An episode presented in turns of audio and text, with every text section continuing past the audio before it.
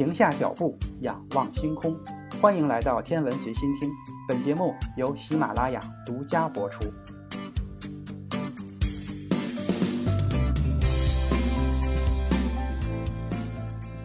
在西方历史上，第一个自然哲学家是古希腊的泰勒斯，他诞生于地中海东岸爱奥尼亚地区的希腊殖民城邦米利都。他既是第一个哲学家，也是第一个科学家，是西方科学哲学的开创者。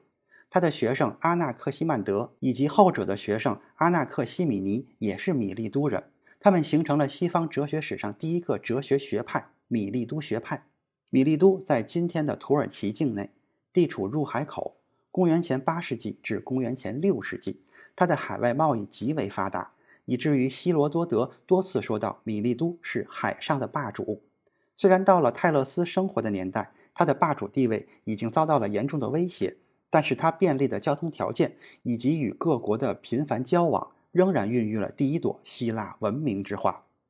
泰勒斯生于米利都的一个名门望族家庭，带有腓尼基人的血统。是当时希腊世界的著名人物，被列为七贤之一。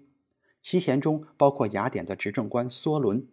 泰勒斯也是在担任执政官时被称为贤人的。与其他贤人不同的是，他不仅在政治事务中聪明能干，而且懂得自然科学，是一个天文学家，是第一个天文学家、几何学家。在他的墓碑上刻着：“这里长眠的泰勒斯是最聪明的天文学家，米利都和爱奥尼亚的骄傲。”泰勒斯年轻的时候曾经游历过巴比伦和埃及，从巴比伦人那里学习了先进的天文学理论，从埃及人那里学习了先进的几何学知识。出于航海的需要，米利都人都很重视天象观测，而巴比伦的天文学在当时是最发达的。据说泰勒斯写过关于春分、秋分、夏至、冬至的书，观测到太阳在冬至点和夏至点之间运行速度并不均匀，还发现了小熊星座。方便了导航，这些都可能是他从巴比伦学来的。此外，他之所以能够预言日食，也显然是向巴比伦人学习的结果。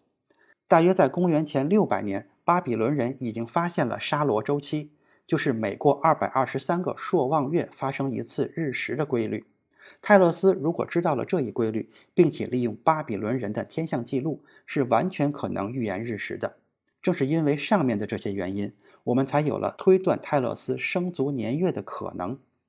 泰勒斯的生卒年月无法准确的考察，一个是因为年代过于久远，相关历史文献并不能保存下来；第二是因为那时的世界上没有统一的纪年，参照不同事件的纪年所给出的年代彼此并不一致。确定泰勒斯生卒年代最主要的依据是，据说他曾经预言过一次日食。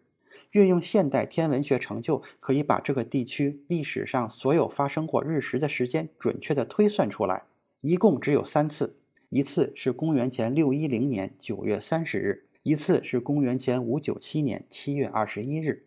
最后一次是公元前五八四年五月二十八日。比较多的历史学家倾向于相信最后一次正是泰勒斯所预言的那一次。即使能够确定泰勒斯预言了公元前五八四年五月二十八日的日食，又如何知道他的生卒年月呢？对于希腊哲学史上前苏格拉底时期的哲学家来说，这个问题具有某种普遍性。哲学家发明了鼎盛年的概念来解决这一问题，也就是假定某一个哲学家在参与某一重大历史事件的时候，正处于他最成熟的年龄，而且把这一个年龄定为四十岁。